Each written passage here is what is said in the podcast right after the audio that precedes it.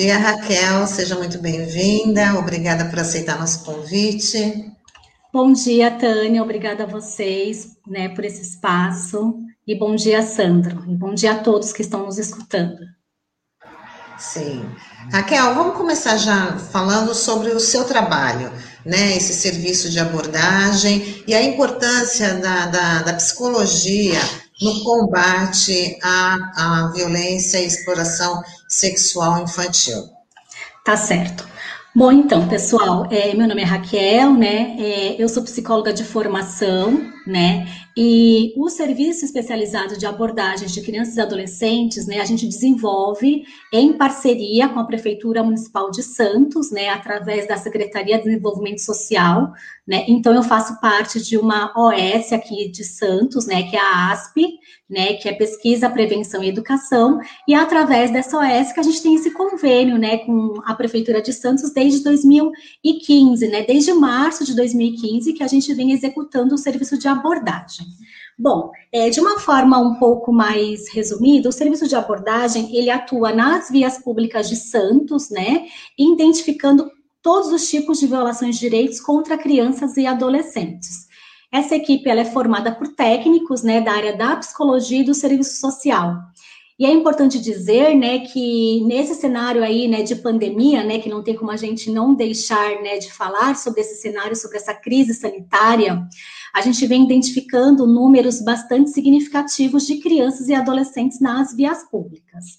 E aqui eu faço recorte, né, ainda que não seja é, a temática da violência sexual, mas eu faço recorte para a questão do trabalho infantil, que é uma das violações de direitos, né? E se a gente for falar sobre a exploração sexual de crianças e adolescentes, acaba sendo uma das piores formas de trabalho infantil e de violação de direitos, né? Então, esse trabalho, ele se dá, né, de, de, é, tipo, de forma continuada, de forma programada, e a gente cria vínculos, então, né, com essas crianças, esses adolescentes e as famílias, para que a gente possa incluí-los na rede de proteção, né? O grande objetivo desse trabalho é identificar essas situações para que essas crianças, adolescentes e famílias possam ser acompanhadas, né, até então, pelo sistema de garantias de direitos, né? E por que a gente fala sistema, né, Tânia e Sandro? Porque é um sistema que ele deve operacionalizar de uma forma é, harmônica, é, numa sintonia, para que essas violações elas possam ser reduzidas, elas possam ser amenizadas e elas possam ser acompanhadas e cuidadas, né? E aí, é, Tânia, quando você fala da questão da psicologia, né? A psicologia, é, ela é uma ciência, né? É, a psicologia é uma ciência que estuda o comportamento humano e a psicologia, ela tem total tarefa no enfrentamento a qualquer tipo de violação contra a pessoa humana, né?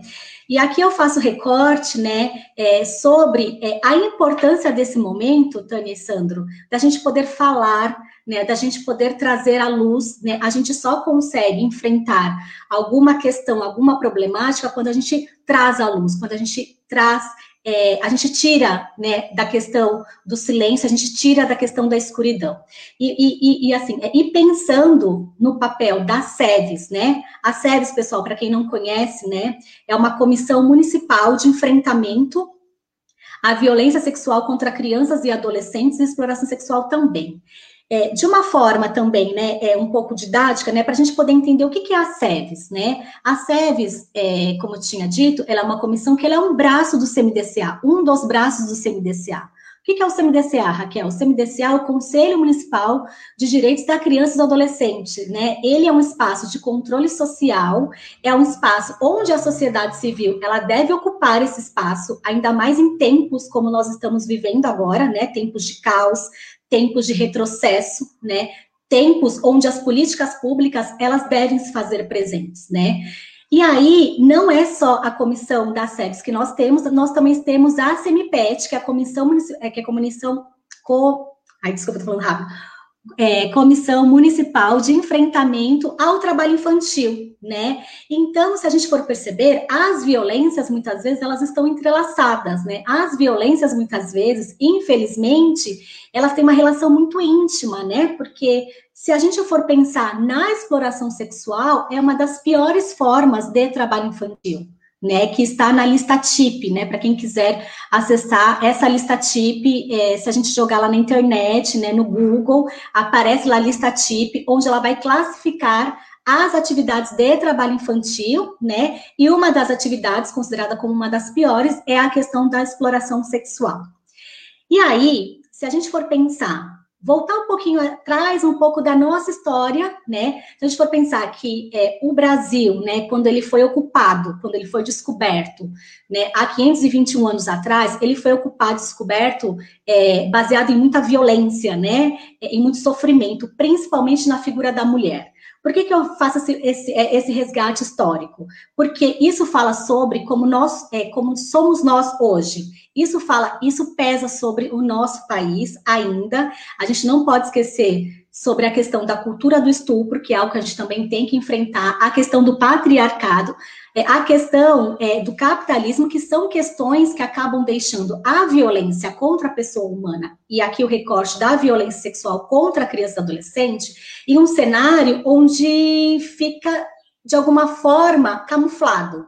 Então, esses espaços, né, Tânia e Sandro, são espaços muito legítimos, né, e são espaços que, na minha avaliação, devem acontecer de uma forma sistemática, né? Porque, infelizmente, a violência contra a criança e adolescente, ela não dá trégua, nem nos tempos de pandemia, né? A violência contra a criança e adolescente, ela acontece no cotidiano, né? Então, tanto esses espaços, né, de comunicação, de mobilização, de sensibilização, de romper esse tabu, né, que a gente tem em falar sobre sexualidade, né? Então, isso precisa acontecer e eu fico imensamente feliz. Eu agradeço aqui todas as pessoas da comissão, porque esse mês de maio vai ser um mês é, bastante potente. A gente pensou com muito carinho, a gente pensou com, muita, é, com muito entusiasmo, com muito engajamento sobre várias ações que nós estamos que nós iremos fazer durante o mês de maio, né? Uhum. Mas pensando que essas ações elas devem ser permanentes, né? O tempo Raquel. inteiro a gente precisa falar sobre isso. Diga, Sandra. Oi, você é, falou sobre a questão da lista TIPS, é, que foi algo que era até uma curiosidade que eu tinha se ela ainda existia, né? Porque eu sei que essa era uma lista do, do antigo Ministério do Trabalho, houve muitas mudanças, né? Enfim. E até para os ouvintes internautas terem conhecimento, uma função que era muito comum na cidade, é, era que estava incluída na lista TIP, era a panfletagem nos semáforos, né? Que muita gente, ah, olha, mas isso é normal, o que, que tem, qual é o problema do adolescente trabalhar com isso, né? E esse ponto que eu queria perguntar para você, Raquel. É, como é que é essa abordagem, muitas vezes, com os pais dessas crianças e até mesmo da criança, até por conta, hoje a gente está numa situação atípica, por conta da crise, né? Porque para muitos pais e para muitos segmentos da sociedade é natural a criança querer trabalhar, enfim, né? Ah, porque tem aquele discurso, ah, porque eu comecei a trabalhar com 12 anos, com 14 anos, ajudava o meu pai. Como é que é isso, essa abordagem com a família? Enfim, queria que você falasse um pouquinho sobre isso. Então, Sandro, essa pergunta é uma pergunta bastante relevante, né? Porque no limite, o trabalho infantil ele também traz uma questão histórica e cultural, né? E ele também ele acaba desvelando uma questão da desigualdade social, né? Então a gente, é, ao contrário do que a gente pensa, né? E na prática de anos aí pelo serviço de abordagem, muitas vezes não existe uma figura de um aliciador, né? É, Existem alguns casos? Sim, existem, mas na maioria das vezes a gente vê aí crianças e adolescentes e famílias, né, que são desprovidas economicamente, né, que têm situações é, onde é, a questão, a gente não pode esquecer de que nós estamos falando de um país que é o nosso, é, o nosso país é o país da informalidade, né? Então a gente também precisa pensar e refletir sobre essas questões, né? Por que, que uma criança, um adolescente precisa né, estar na condição de trabalho infantil, seja fazendo panfletagem, seja vendendo as suas balas. Muitas vezes essa situação é a ponta do iceberg, né? É a ponta de um iceberg de uma ausência, muitas vezes, do Estado enquanto é, garantidor de direitos, né, de políticas públicas eficazes. Então, é, o intuito né, do serviço especializado de abordagem é trazer à luz essa criança, essa família para a rede de proteção, para que ela seja acompanhada e para que, assim, os serviços, é, os serviços especializados, né, que fazem esse atendimento, poder olhar para essa dinâmica dessa família para poder entender e compreender o que está acontecendo, né? Até porque, né, é, a gente é, fica pensando de que forma o trabalho é, infantil ele também é alimentado por todos nós né, no nosso cotidiano, né? E de que forma a gente, enquanto sociedade, autoriza e legitima que crianças fiquem horas a fios nos semáforos, e aí a gente traz à tona a questão da pandemia, né? A pandemia, ela trouxe o fechamento de espaços que são espaços protetivos, né? Que são espaços onde a criança, muitas vezes, o adolescente, eles estavam mais seguros e mais protegidos, né? Mas é, de uma forma um pouco mais, né, resumida, né? Seria isso. Mas, é... ah, desculpa, pode falar, Tânia. Eu não estou tá, tá escutando. Está fechado o áudio, Tânia. É. o nosso colunista, José Pascoal Vaz, que fala aqui com a gente toda terça-feira, né? Ele colocou uma pergunta aqui para depois você poder, poder responder. Por favor, Taigo. É, ele fala, bom dia, Raquel. Há mais exploração sexual entre po pobres do que entre ricos? Então, é, José, seu José Pascoal, né? O que que acontece? É, estatisticamente, né? Se a gente for falar das estatísticas, né? É, a gente ainda tem uma lacuna muito grande em relação aos dados, né? O que pode acontecer é a subnotificação, né? Claro que a gente sabe que é, a desigualdade social e a pobreza, ela acaba sendo um terreno fértil para todas as violências, né? Então, de modo geral, ela se dá mais em famílias desfavorecidas, né? Falando do recorte da exploração sexual. Quando a gente vai para o fenômeno da violência sexual contra crianças e adolescentes, né, ela é democrática, né, então ela acontece em qualquer classe social. O que pode acontecer nesse fenômeno é que as famílias, né, é, menos favorecidas, pode ser que sejam famílias que acessem mais o serviço, ou que as notificações elas acabam sendo um pouco mais direcionadas, um pouco mais acontecendo em um maior número.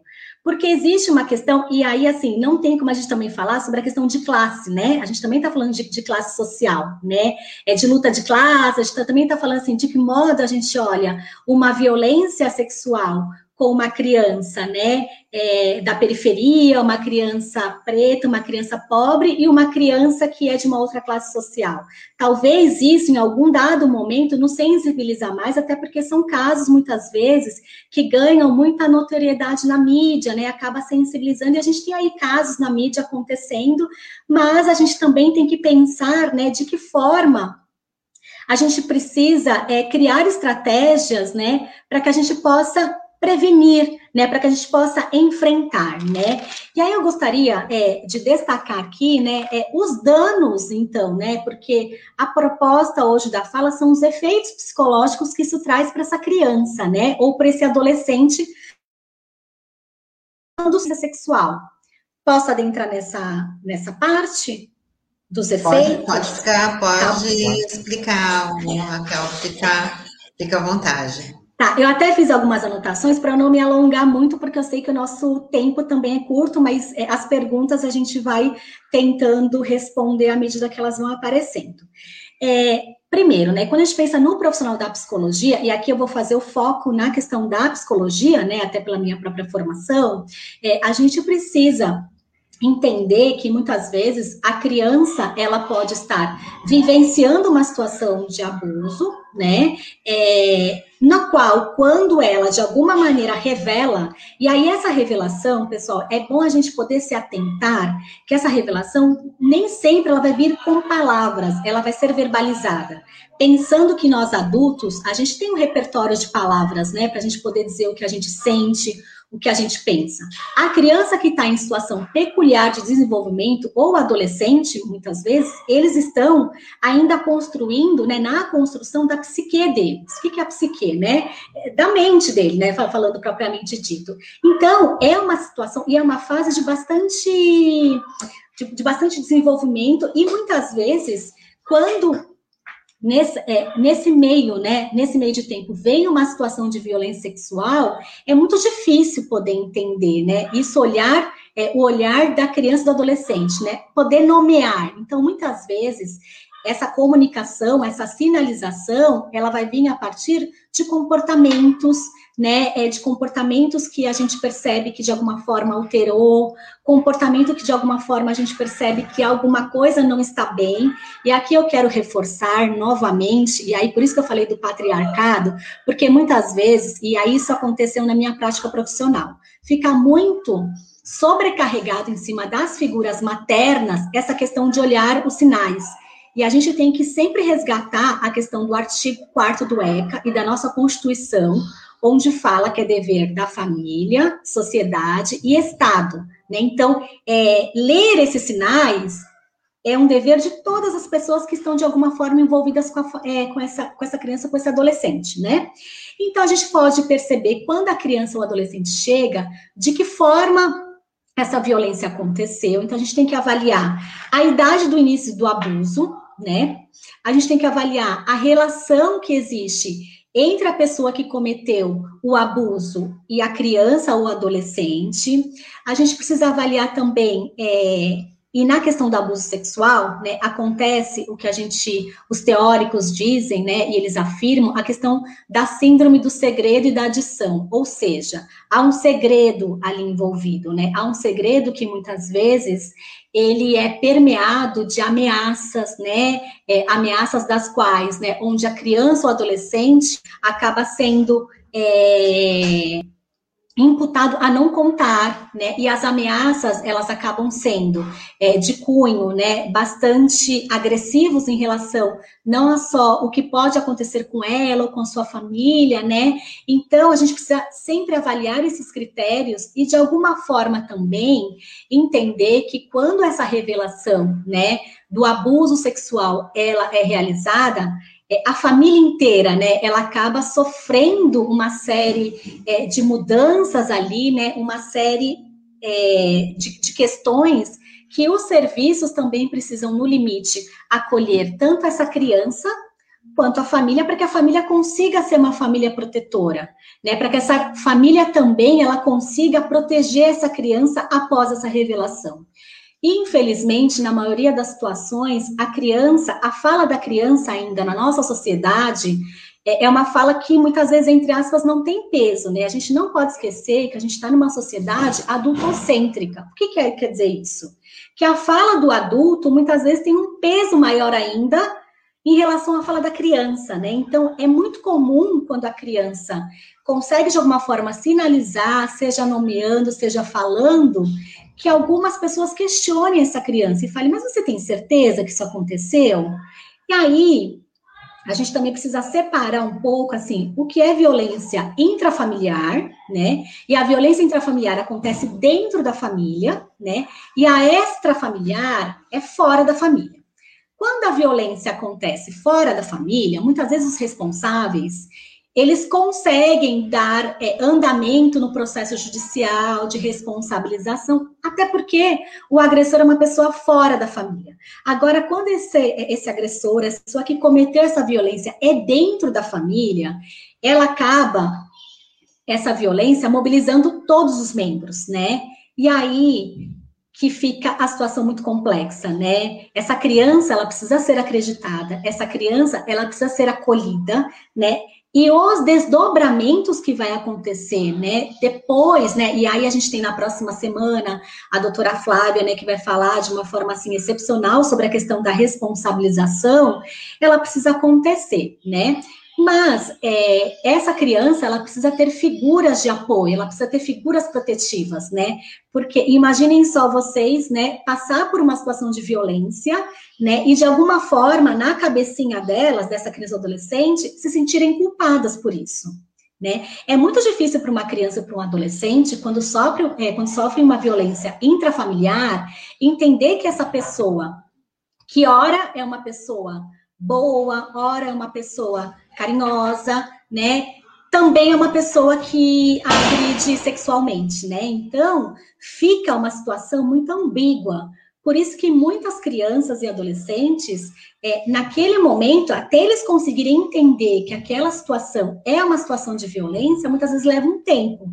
E por isso, pessoal, que os espaços protetivos, e aqui eu vou é, enfatizar a escola, o contexto escolar, né, ele é de suma importância, né, por isso que a gente fala tanto da prevenção nas escolas, por isso que a gente fala tanto que a gente precisa instrumentalizar as nossas crianças para que elas possam reconhecer quando tem uma atividade muito bacana, né, que fala sobre o toque bom e o toque mal, né? Quando ela consegue identificar, né? Então, é de extrema importância, né? Que a gente consiga falar com a criança, claro, numa linguagem clara, acessível, né? Que ela consiga, de fato, entender, né? Então, os danos psicológicos, eles precisam ser é, sempre cuidados, né? De uma maneira terapêutica, né? Então, a gente vê aí que muitas pessoas, né? Às vezes, na idade adulta, quando vão procurar a psicoterapia, é, infelizmente, elas trazem alguns relatos né, de violência na primeira infância, né, de violência, seja ela física, psicológica, né, e também trazem a vivência da violência sexual, né, e não são poucos os relatos né, de pessoas adultas que verbalizam que lá no passado elas tentaram falar isso para alguém, elas tentaram comunicar e de alguma maneira elas não foram acreditadas, né? Então a gente precisa saber, a gente precisa priorizar de que forma a gente está cuidando da saúde mental das nossas crianças, né? De que forma a gente está atento para esses sinais, né? De, de, que forma a gente não pode excluir que a violência sexual no nosso país, infelizmente, ainda ela é bastante significativa e acontece sim, ainda mais agora, né? Se a gente for pensar na questão da pandemia. Ô, Raquel, é, você até no começo você chegou a comentar que é, houve até um aumento né, de casos né, aqui na cidade. Você sabe, saberia dizer se, se o Cevis e até o CMPET tem algum levantamento para mostrar se houve aumento de registros de casos de trabalho infantil, de exploração sexual contra crianças e adolescentes? E, e até porque a gente já está chegando no final, queria tirar uma outra dúvida. A gente tem o nosso IML fechado há mais de um ano. E a gente sabe o quanto é complicado, né? Você ter que levar qualquer adulto em ML para fazer algum exame, enfim, e para uma criança ainda mais. Como é que está isso hoje com o ML fechado? A prefeitura tem dado suporte para levar as crianças até o IML de Praia Grande para fazer esses exames, enfim, como é que está isso hoje? Então, vou falar primeiro sobre a questão do aumento dos números, né? É, a gente não tem esses números totalmente compilados, né? Até porque a gente percebe aí que a rede escolar, né, ela acaba sendo uma grande notificadora, né? Então, aqui a gente também não pode esquecer sobre a questão da notificação.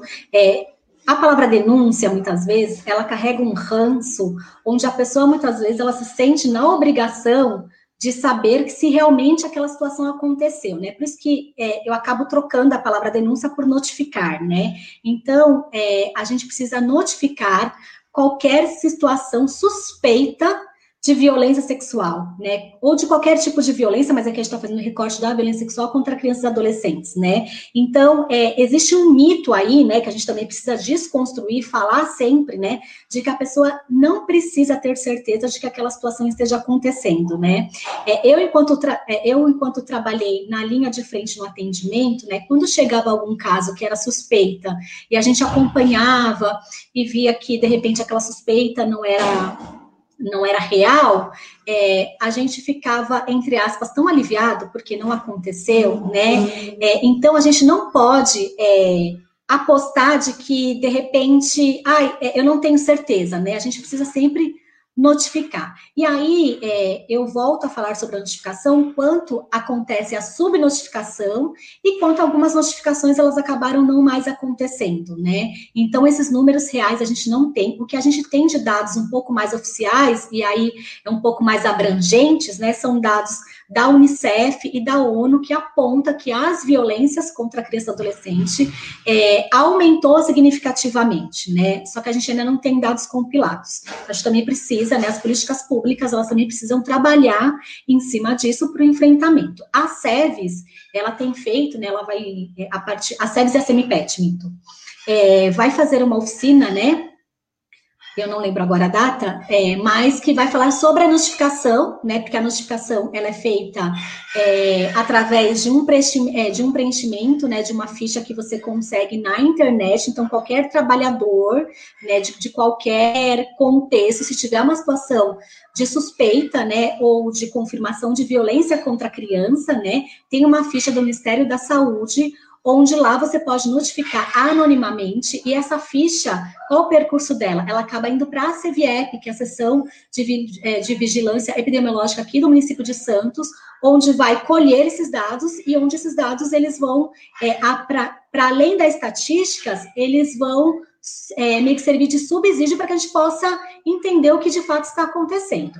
Então, um dos enfrentamentos, Sandra, a gente também trabalhar aí de uma forma bastante intensiva a questão dessa notificação, né, de sensibilizar todos os trabalhadores para que notifiquem essas situações. Bom, em relação à questão do ML, Sandro, é, a SEVES, ela tem se debruçado em relação a essa situação desde o ano passado, né, porque é uma situação que vem acontecendo desde o ano passado, né, pelo fechamento, então a gente também não está falando só do recorte, né, de crianças e adolescentes que sofrem algum tipo de violência, mas sim de, de qualquer munícipe, né, é, de modo geral, né, o CMDCA também está acompanhando a situação, né, junto com o Ministério Público, e talvez a gente consiga aí ter alguma resolutividade para que o ML de Santos ele volte a funcionar, né, e a gente consiga aí não ter mais situações onde pessoas têm que se deslocar até Praia Grande. Raquel, queria agradecer muito a sua participação aqui na nosso Manhã RBA Litoral, esse, essa com certeza é uma pauta muito importante. Você trouxe informações assim relevantes de como funciona o serviço, né, para a sociedade também ajudar a, nesse trabalho aí de combate à, à violência e à exploração sexual infantil. Eu queria que você fizesse suas considerações finais e falar aqui para o nosso ouvinte que a gente conversou com a Raquel Coelar, coordenadora do Serviço Especializado de Abordagem Social a Crianças e Adolescentes da Prefeitura de Santos. Por favor, Raquel. Então, fazendo as minhas considerações finais, aqui eu vi que alguém colocou, né, que dia vai, vai ser dia 27 de maio que vai acontecer essa oficina com os trabalhadores da educação, ó, dia 27 de maio para a educação, né, que eu não lembrava de cor, né, mas em maio, né, a SEBS, então, ela vai promover uma série de ações, né, então as minhas considerações finais, ela vai, pro, ela vai no sentido, né, da gente ocupar o espaço, né, tanto da SEBS, quanto da CEMIPET, quanto do CMDCA, que é um espaço de controle social social, é um espaço onde esses temas, né, que são afetos à infância, né, a questões de violações de direitos, né, contra a criança e adolescente, são abordados. Então, é importante a participação de todos, né, então aqui eu faço um apelo para que as pessoas ocupem, porque é uma causa, né, é uma causa de extrema importância, e a gente tem aí vários colaboradores, né, que se desdobram para que a gente atue sempre nessa militância, né, e aqui é, eu faço meu agradecimento, né, por esse convite, por esse espaço, né, disponibilizando o serviço de abordagem, né, que nós estamos nas vias públicas, né, atuando de maneira contínua. Agradeço também o espaço é, que a ASP também me, ela me proporciona enquanto trabalhadora aí durante anos que eu estou nessa instituição, tipo nessa ONG, e aí eu sempre, a gente está sempre ocupando é, esses, é, o espaço tanto da SEDES quanto da CEMIPET. Ok, Raquel, ah, não, muito bem. José, é outra coisa.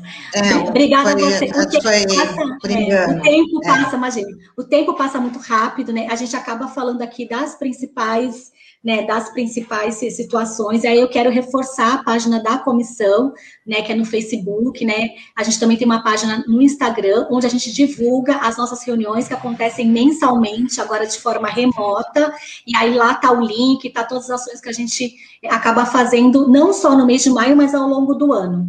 Tá hum. bom?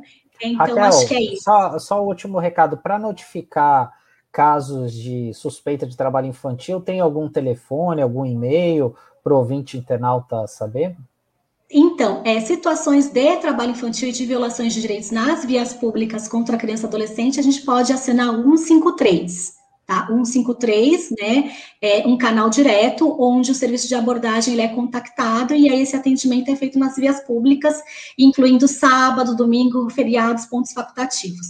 A gente também não pode esquecer aqui de mencionar, e peço desculpas que eu não tenha mencionado lá no início, o papel dos conselhos tutelares, né? Órgão que compõe o sistema de garantia de direitos. Então, também o conselho tutelar é um espaço onde a gente precisa também estar apropriado, né? Se alguma pessoa tiver alguma situação, alguma suspeita nós, é, nós também temos o Disque 100 também, então a gente aí tem vários canais de denúncia, e sempre lembrando, né, de que é dever da sociedade, do Estado e da família para que a gente possa proteger e garantir os direitos das nossas crianças e adolescentes. Uhum.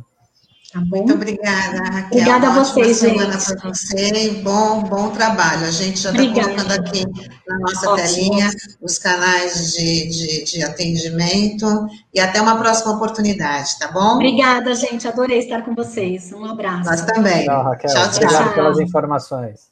Tchau.